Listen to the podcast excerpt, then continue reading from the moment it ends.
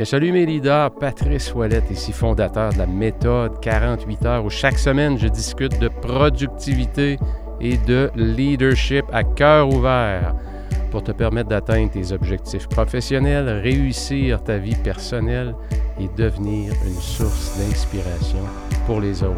Vous savez, dans un monde où tout va tellement vite, on est souvent trop éparpillé, hyper connecté. Gérer son temps, son attention et son énergie de façon optimale, c'est tout un défi. tu es au bon endroit si tu recherches des solutions pour amener ta performance et ton sentiment de réussite autant dans ta vie personnelle que professionnelle, à ton prochain niveau. Ton temps est précieux. It's showtime now!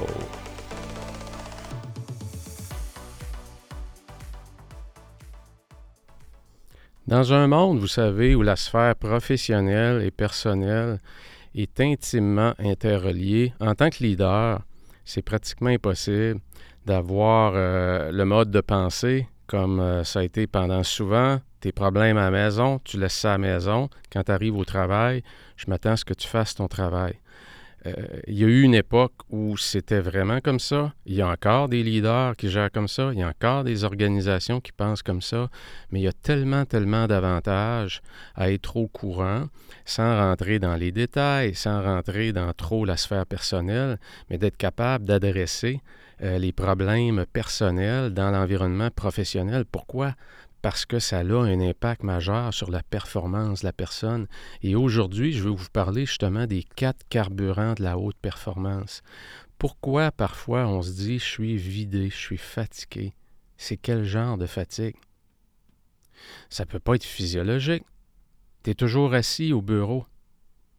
Est-ce que ça vous est arrivé d'avoir une convention ou d'avoir une série de meetings où on a une grosse, euh, on a notre meeting annuel de trois jours et pendant ces trois jours-là, qu'est-ce que je fais? Je suis assis toute la journée. Et ces journées-là, en tout cas moi, ça me faisait ça, j'étais épuisé à la fin de la journée. J'étais épuisé, j'avais le goût de bouger. Je n'étais pas épuisé physiologiquement. Mes capacités cognitives étaient épuisées. Mon mindset était vidé parce que j'avais écouté. Donc, de pouvoir identifier, quand je dis que je suis fatigué, c'est quel genre de fatigue? Et si je veux performer à très haut niveau, sur le long terme, pas à court terme, pas être le vendeur du mois ou le vendeur de l'année et puis jamais le refaire de ma vie. Si je veux réussir à performer à moyen et long terme, au-delà des normes standards, en étant sain d'esprit, en ayant un corps qui est en santé, mais ça va me demander de mieux calibrer mes quatre carburants de la haute performance, et c'est ce que je veux voir aujourd'hui avec vous. Donc le carburant numéro un, allons-y avec le carburant physiologique. Le carburant physiologique, c'est quoi? C'est le corps. Comment est-ce que tu prends soin de ton corps? Qu'est-ce qui rentre dedans? C'est l'alimentation, c'est aussi l'hydratation. Dans mon cas, ça m'a pris des années avant de réaliser, je dis bien des années avant de réaliser que le fait que je ne buvais pas d'eau après 11 heures, un petit verre d'eau sur l'heure du midi, et je ne buvais jamais l'après-midi. Mais à partir de 2 heures, je commençais à avoir une brume cognitive. Euh, pourquoi? J'étais déshydraté? Ça m'a pris des années à le réaliser.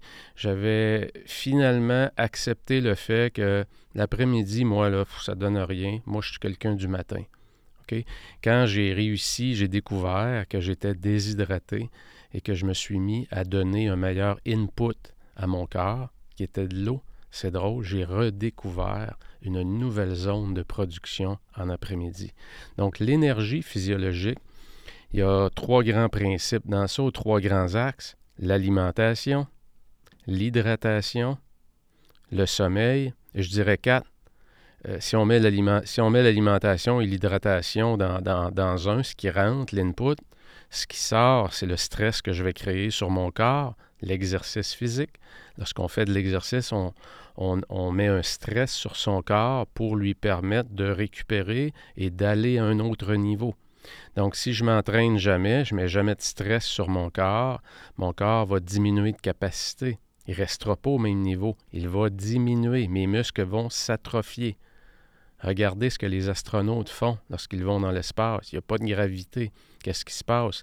La musculature diminue, s'atrophie. Pourquoi? Parce qu'ils ne font plus rien, il n'y a plus de stress sur le squelette, il n'y a plus de stress sur les muscles. Donc, ils doivent absolument, absolument effectuer certains exercices avec des appareils qui recréent du stress, la gravité, pour pouvoir simplement maintenir la musculation dans un état normal. on ne parle pas de l'améliorer lorsqu'on est dans l'espace, mais c'est juste pour vous dire que prendre soin de l'exercice, l'alimentation, l'hydratation et le sommeil. Donc, c'est les grands axes que je dois me permettre de regarder est-ce que mon sommeil, est-ce que je dors assez? Est-ce que mon sommeil, il y a la quantité, mais est-ce que mon sommeil est de qualité?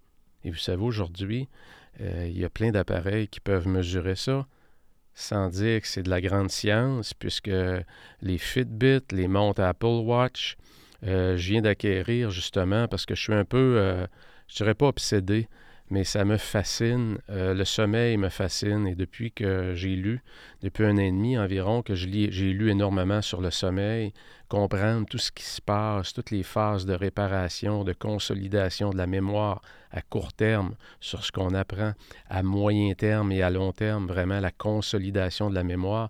Tout ça se fait pendant le sommeil sur différents types de sommeil. Le sommeil léger, le sommeil REM, où les yeux bougent, le sommeil paradoxal qu'on appelle, et le sommeil profond. C'est les trois grandes phases du sommeil. Et chacune de ces phases de sommeil-là, qui durent, les trois phases durent en moyenne 90 minutes, et on recommence un nouveau cycle. Et à l'intérieur de chaque cycle, la quantité de sommeil qui est dédiée à chacune des trois phases va varier selon la durée du sommeil. Donc, au début du sommeil, je vais faire davantage de sommeil profond. Et vers la fin de mon sommeil, de ma nuit, je vais rêver davantage. Et il y a une fonction pour chacun. Donc, de bien comprendre, est-ce que je dors suffisamment en fonction de l'activité que j'ai pendant ma journée? Est-ce que j'ai un sommeil de qualité? Aujourd'hui, justement, il y a des appareils qui permettent de le mesurer comme il faut. Et euh, est-ce que je m'alimente de la bonne façon? Mon alimentation, Qu'est-ce que je donne comme input à mon corps pour produire l'output que je désire? Hein, je veux courir un marathon où j'ai tel objectif dans ma vie dans trois ans, dans cinq ans, et quand je regarde ma vision, trois ans, et je regarde ce que ça va nécessiter comme effort pour arriver là dans trois ans, parce que pour arriver là dans trois ans, on veut avoir une plus grosse maison, on veut avoir telle chose, je vais occuper un autre poste. Tout ça va me demander quoi? Va me demander d'être très, très, très en forme physiquement aussi, de devenir un athlète corporatif. Pourquoi? Parce que si je ne prends pas soin de mon, mon, corps, le niveau de stress va monter avec les responsabilités supplémentaires que je vais avoir. Je vais peut-être mal réagir, je vais peut-être avoir des malaises, des brûlements d'estomac. Tout ça, donc, c'est un carburant qui est fondamental, le carburant physiologique. Et enlevez vos lunettes roses et regardez comme il faut comment vous vous alimentez. Qu'est-ce qui rentre dans votre corps le matin, le midi, le soir? Votre hydratation, est-ce que vous buvez suffisamment? Moi, comment j'ai vaincu, si vous voulez, le fait de, de, l'habitude de jamais boire. Et on m'a, je me rappelle, dans plein d'activités, on m'appelait souvent le dromadaire. Pat, lui, écoute, il peut, il sue pas et il boit pas. Hein, le dromadaire. Mais j'ai payé un prix pour ça. C'est que j'ai perdu pendant des années ma capacité de production et je me disais, où aurait été ma carrière? Parce que je considère avoir quand même réussi euh, euh, à monter euh, quand même relativement haut dans mon industrie. Qu'est-ce que ça aurait été si j'aurais été hydraté?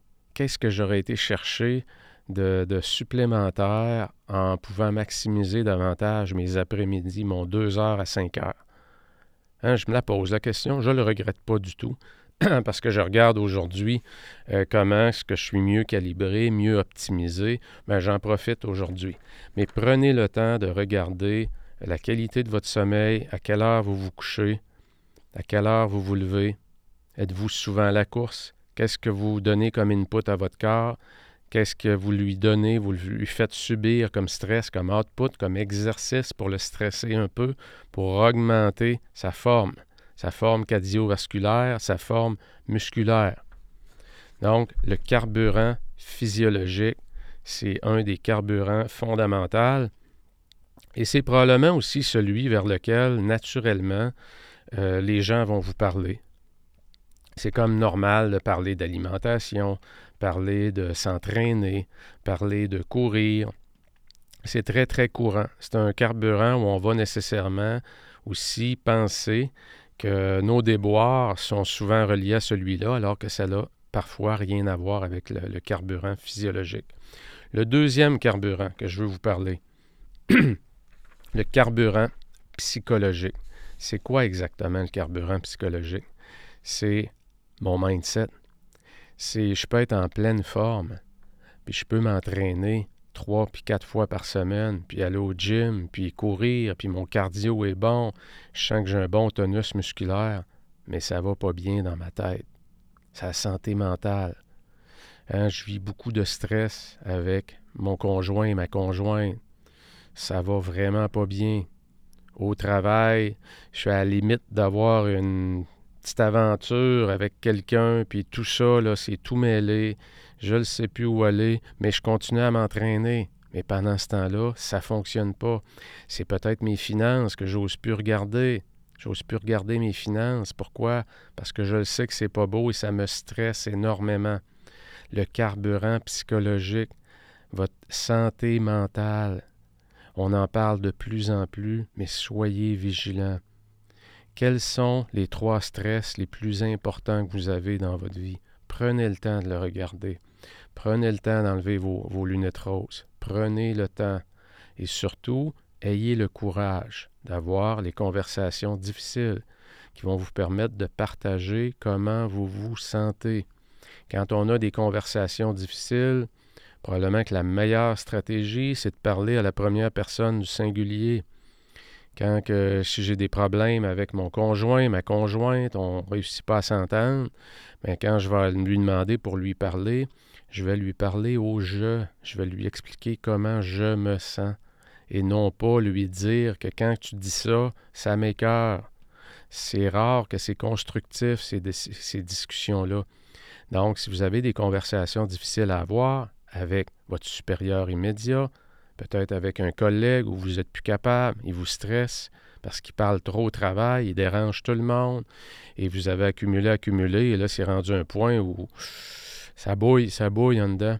Ayez le courage d'avoir des conversations difficiles. Votre énergie psychologique, votre euh, santé mentale, c'est fondamental à votre performance à court, moyen et long terme. Et là, on parle peut-être des choses qui peuvent créer un défi à la santé psychologique, à la santé mentale, mais laissez-moi vous donner aussi quelques trucs qui peuvent nous permettre d'augmenter l'énergie psychologique, l'amener à 9, 10 sur 10. Hein? Prenez la visualisation. Hein, les athlètes professionnels, les dans le sport amateur ou le sport professionnel, c'est quelque chose qu'on utilise beaucoup. Et on se visualise en train d'avoir la meilleure performance à vie. Donc, votre visualisation, c'est super important d'avoir euh, ce qu'on appelle un vision board. Hein, peut-être avoir un tableau sur lequel j'ai pris le temps de trouver des images sur Internet. Je les ai collées, je me suis fait un beau collage. Et ça, c'est ma vie dans trois ans. Et je l'ai en pleine face dans mon bureau ou à la maison, peu importe c'est où. Mais ça aussi, ça, va, ça va faire augmenter votre énergie psychologique. Euh, le, un bon discours intérieur, les mantras. Pendant des années, euh, j'avais un mantra en entrant travailler, c'est Feeling good, feeling great, I'm a star in Hollywood. Et je me disais ça, pourquoi, comme on dit en bon québécois, pour me craquer. Hein, je me sens bien, je me sens great. Euh, je suis une grosse vedette à Hollywood. Hein, c'est un peu ça.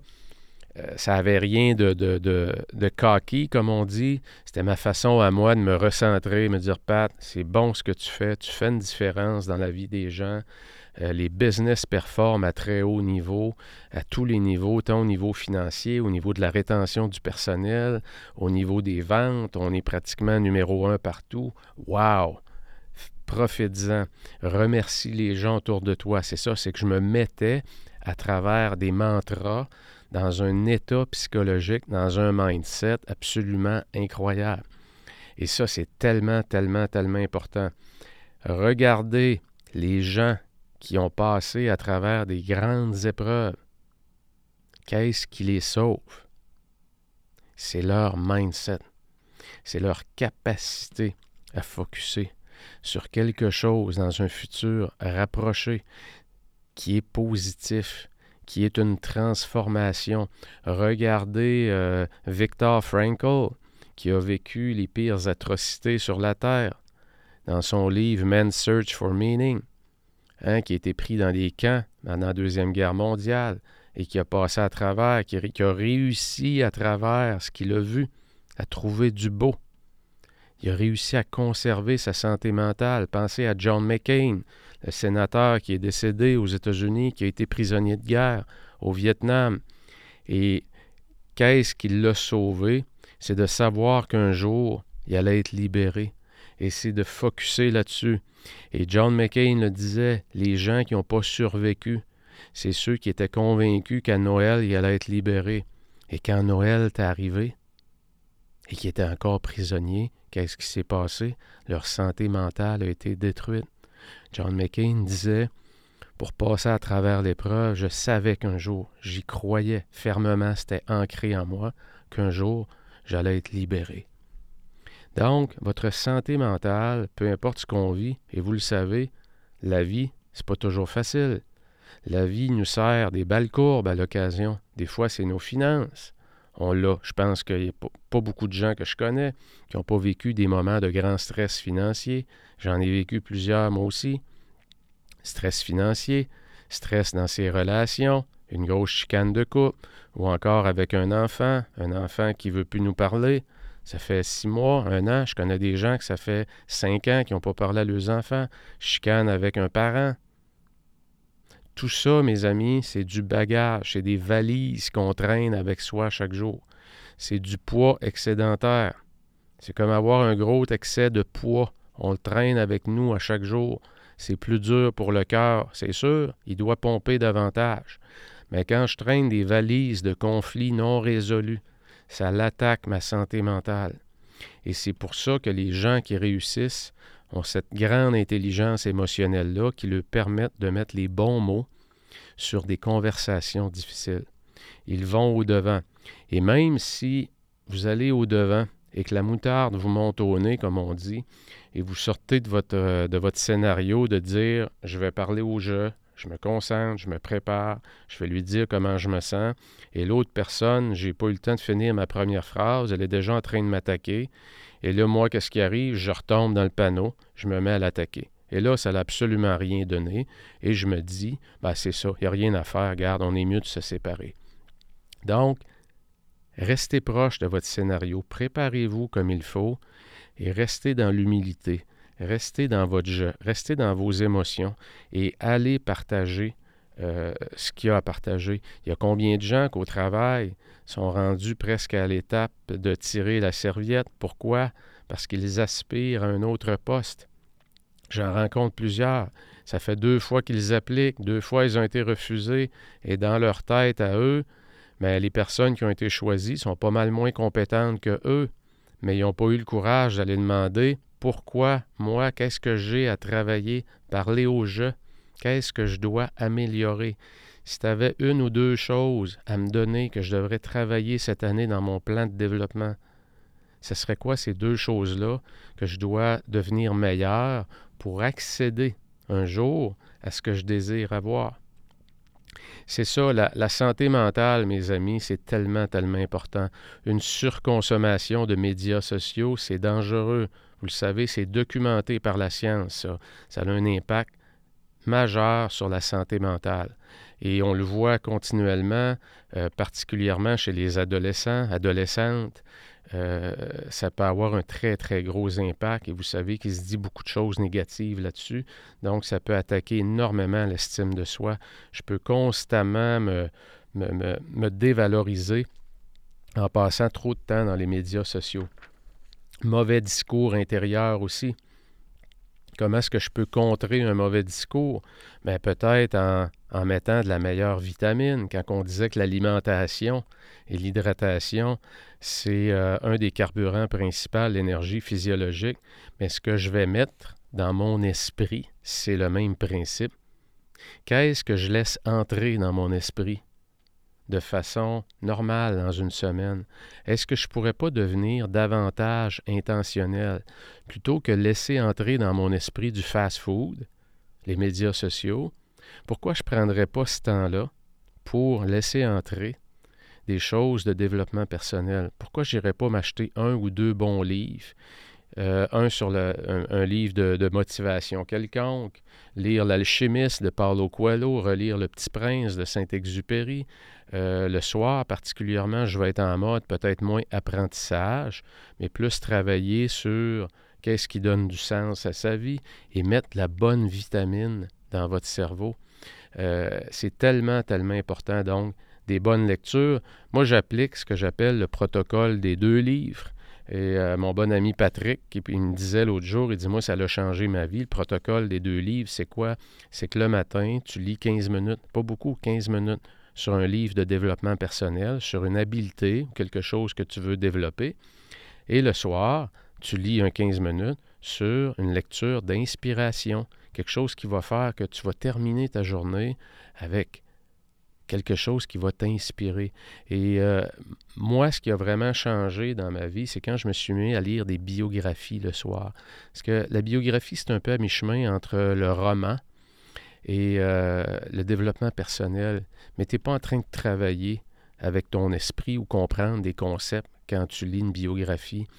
Lisez Léonard de Vinci. Allez lire la biographie de Steve Jobs. Lisez la biographie de Einstein. Lady Gaga, Mère Teresa, Nelson Mandela. Trouvez les grands artistes ou les grands de ce monde et regardez qu'est-ce qu'ils ont comme euh, biographie ou autobiographie. Euh, Long Walk to Freedom de Nelson Mandela, qui est son autobiographie, ça a changé ma vie, ce livre-là. Elle a littéralement changé ma vie. C'est tellement puissant de voir la résilience de cet homme d'avoir été en prison pendant toutes ces années-là. Et euh, lorsqu'on lui demandait pourquoi il s'entraînait tous les jours, pourquoi qu'il apprenait l'autre langue qu'il avait en Afrique du Sud pendant qu'il était en prison, et Nelson Mandela répondait I prepare. I prepare. Je me prépare. Nelson Mandela, comme John McCain, se préparait pour le jour où il allait sortir. I prepare. Imaginez la force de cette phrase-là. Imaginez que vous mettez ce genre d'inspiration-là dans votre esprit avant d'aller vous coucher à tous les jours. Quel pouvoir d'attraction ça va avoir pour réaliser davantage, beaucoup plus vite, ce que vous voulez. Savez-vous ce que ça fait le plus quand on met des choses inspirantes le soir dans son esprit? Ça fait de nous des personnes qui sont beaucoup plus inspirantes. Parce que quand on rentre le matin au travail ou qu'on se lève, on est dans un mindset de gloire, on est dans un mindset de résilience, on est dans un mindset de sourire, on est dans un mindset de facilité. Il n'y en a pas de problème, il y a juste des solutions. Viens me voir, on va regarder ça. On est davantage calme, on est davantage sécurisant pour les autres on attire à nous le talent. C'est ça qui arrive. Donc, essayez de regarder comment est-ce que vous ne pouvez pas davantage mettre de vitamines, de bonne nourriture dans votre carburant psychologique. Troisième carburant, mes amis, le carburant cognitif. Il est tellement, tellement important. Je peux m'entraîner, bien dormir, bien m'hydrater, je prends soin de mon alimentation, je lis les bonnes choses, j'ai un bon mindset, mais Pat, je suis pas capable de rester concentré. Ah, c'est ça l'énergie cognitive, c'est quoi?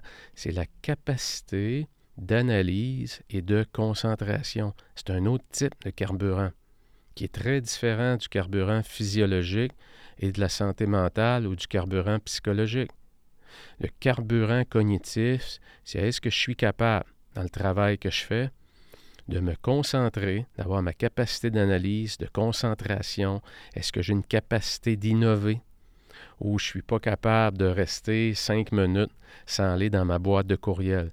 Dites-vous que d'éliminer les distractions dans votre vie, ça va augmenter votre bande passante.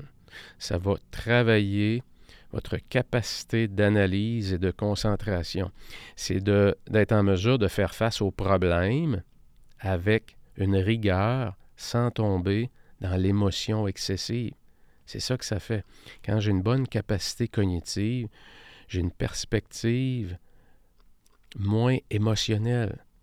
Et je dis pas qu'il faut se couper de ses émotions, là. C'est vraiment pas ça, je, je m'en vais pas là. Non, mais je suis capable de regarder les choses et d'être capable avec sagesse de voir qu'est-ce qui m'appartient, qu'est-ce qui ne m'appartient pas, qu'est-ce que je contrôle, qu'est-ce que je ne contrôle pas? Maintenant, comment je peux m'en sortir? C'est quoi le plan? Est-ce que je dois aller me chercher de l'aide? Est-ce que je dois consulter? Est-ce que je ne devrais pas partager mon problème avec quelqu'un? Ça va me permettre d'approfondir ma réflexion, de voir plus clair sur ce qui se passe, d'avoir des meilleures conversations avec peu importe qui. Donc, ma capacité cognitive, c'est d'être capable à ne pas me laisser emporter par la panique, les peurs. Je viens de recevoir une facture par la poste c'est mes taxes municipales que j'ai oublié de payer l'année passée. Il y a des intérêts par-dessus. Et là, j'ai ceux de l'année passée à payer, plus ceux de cette année. Et déjà, mes cartes de crédit étaient à côté, comme on dit. Et là, c'est la panique qui s'installe. Et là, je réagis mal. Donc, avoir une capacité cognitive, c'est d'être capable de regarder c'est quoi l'ennemi, je fais face à quoi et comment je dois réagir. J'ai besoin de quel type de ressources pour faire face à ce problème-là. Donc, lire, entre autres, le matin, lire le matin en se levant ou dans la première heure après s'être levé, les études démontrent que lorsqu'on lit le matin, qu'est-ce qu'on fait? On va stimuler des régions du cerveau qui vont nous aider à avoir une meilleure capacité d'analyse et de concentration pendant la journée. C'est un peu comme faire un réchauffement au gym avant de faire l'exercice. Donc, lorsque je lis le matin, c'est pour ça que moi, c'est dans mon protocole du matin. Lorsque je lis le matin et que j'ai développé euh, le plaisir de lire le matin, ça se développe en passant ça aussi. Au début, c'est dur. Finalement, je finis par vraiment aimer ça. Et mon 15 minutes, ça arrivé parfois que c'est transformé en 30 minutes. Mais lorsque je lis le matin, je vais stimuler des régions du cerveau qui vont me permettre, en rentrant au travail, d'être en mesure de mieux analyser, de mieux rester concentré. OK? Prendre une sieste pendant la journée. Prendre une sieste, c'est reconnu comme étant un excellent euh, remède pour comme euh, redonner de la récupération à mes capacités cognitives. Donc, ça peut être une petite pause, ça peut être juste de la respiration qu'on va donner. On va créer un espace, on va diminuer la tension dans son corps, donc l'énergie physiologique. On va remettre la bonne vitamine dans son mindset et on va créer un espace suffisant pour donner de la récupération à l'énergie cognitive. Prenez des exemples, euh, des choses aussi simples, et c'est documenté ça par la littérature. Euh, faire des casse-têtes, euh, les mots croisés, la méditation. C'est trois activités qui vont permettre d'améliorer la capacité d'analyse et de concentration. Donc, je vous invite à regarder d'ailleurs, euh, il y a beaucoup de recherches qui ont été faites sur euh, prendre un expresso et faire la sieste tout de suite après le repas. Qu'est-ce que ça produit? C'est que je prends l'expresso, je vais faire ma sieste, 15 minutes, et en me levant, qu'est-ce qui se passe? C'est que l'effet de l'expresso rentre en jeu après ma sieste. Donc là, j'ai récupéré Et oups, là, j'ai une remontée en puissance à travers un élément extérieur qui est la caféine. Donc, euh, je pourrais en parler pendant deux, trois émissions parce qu'il y a énormément de recherches qui ont été faites là-dessus, sur les bienfaits et aussi euh, les méfaits, si on peut dire, d'une surconsommation de caféine, mais il y a des moments de la journée où ça peut être euh, très, très, très pratique aussi. Donc, votre énergie cognitive, super important. Et le quatrième, excusez l'expression, quatrième bucket, le quatrième carburant, c'est le carburant spirituel. C'est probablement le plus escamoté. C'est celui à lequel, euh, je vous dirais moi-même, pendant des années, euh, je l'ai laissé de côté et je l'ai associé pendant longtemps à la religion, alors que ça n'a absolument rien à voir, le carburant spirituel, avec la religion. On n'est pas, oui, ça peut être lié à ça, mais euh, ça peut être quelque chose de complètement différent. Et le carburant spirituel, exactement, c'est quoi? C'est lorsque je me questionne avec la grande question que je vous donne souvent, est-ce que ma vie fait du sens? Est-ce que tout ce que je fais dans une journée, dans une semaine, quand je regarde à plus longue échelle, un mois, un an, les cinq dernières années, est-ce que ça fait du sens tout ça? Est-ce que je suis dans la bonne direction? Est-ce que je travaille avec une boussole ou avec une horloge? Hein, j'en ai parlé beaucoup de ça dans mon émission Zéro, lorsque je parlais de la méthode 48 heures. Je vous invite à aller réécouter. C'est un grand principe pour moi qui est, qui est tellement, tellement important. Est-ce que ta vie fait du sens?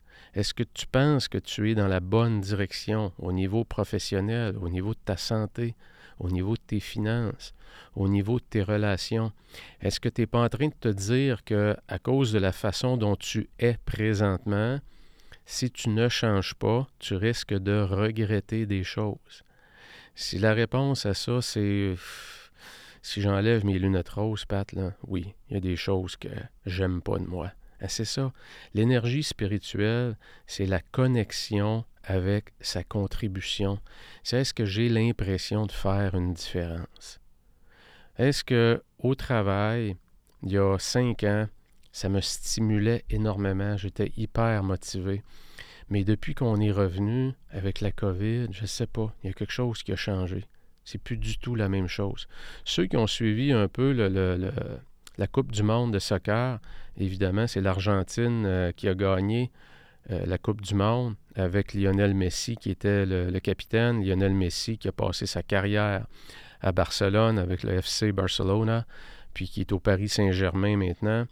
Et puis qui disait, lorsqu'il est revenu d'un congé de trois semaines, je pense, pour fêter avec le peuple argentin la Coupe du Monde, et lorsqu'il est revenu, il disait, j'écoutais l'entrevue, il disait, il y a quelque chose de profond dans moi qui a changé. Vraiment quelque chose de profond. Euh, c'est comme si d'avoir gagné la Coupe du Monde, c'était le seul trophée qu'il avait jamais gagné, c'est comme s'il y avait quelque chose finalement dans lui qui était davantage satisfait au niveau contribution. Et c'est comme si son, son appétit qu'il a toujours eu de toujours, toujours, c'est comme si ça allait été rassasié beaucoup.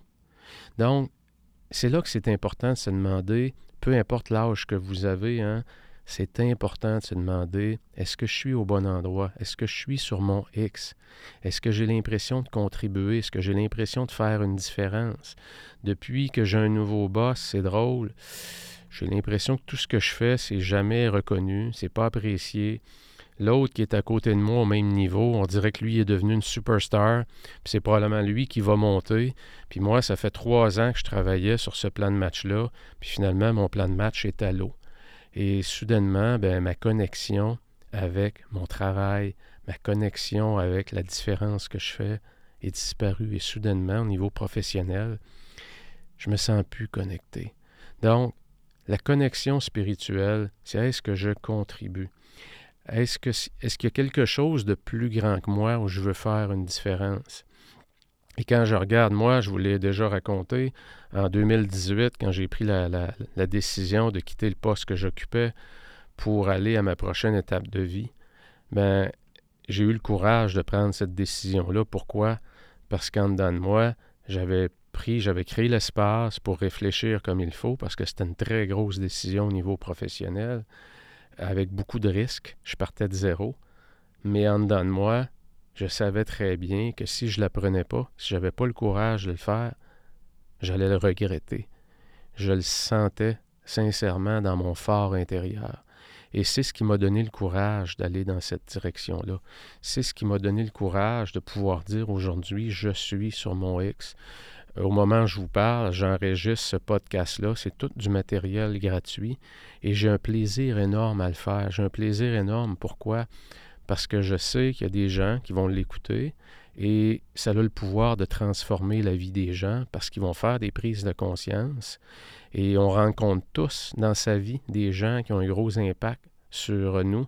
Moi, j'ai deux, trois personnes dans ma vie qui ont eu un impact énorme sur ma vie, qui m'ont dit des paroles à des moments de ma vie où ça m'a redonné euh, l'énergie psychologique pour aller de l'avant. Ça m'a recréé de la bande passante. Ça m'a redonné l'énergie pour dire je reprends soin de ma santé. Et donc, je me dis, moi, en étant sur mon X, je sais que le travail que je fais fait une différence dans la collectivité. Et ça, pour moi, euh, c'est le plus beau cadeau que je peux avoir. C'est pour ça que l'énergie spirituelle, quand on regarde dans les quatre carburants, c'est probablement un des plus importants et trop souvent le plus escamoté est-ce que ma vie fait du sens? Et je le vois de plus en plus chez les jeunes. Les jeunes, je pense, sont beaucoup plus sensibilisés à donner du sens à leur vie. Euh, je le vois en coaching. Euh, quand je dis des jeunes, je vois des jeunes dans la trentaine. Moi, j'ai 58. Euh, des jeunes dans la trentaine qui ont un beau niveau de succès au niveau professionnel et qui déjà au début de la trentaine, avec des jeunes enfants, se questionnent déjà sur est-ce que je suis au bon endroit? Est-ce que ma vie fait du sens? Est-ce qu'il n'y a pas moyen de connecter davantage? Je suis content du succès professionnel que j'ai, mais il manque quelque chose. Euh, c'est pas comme je pensais le succès professionnel.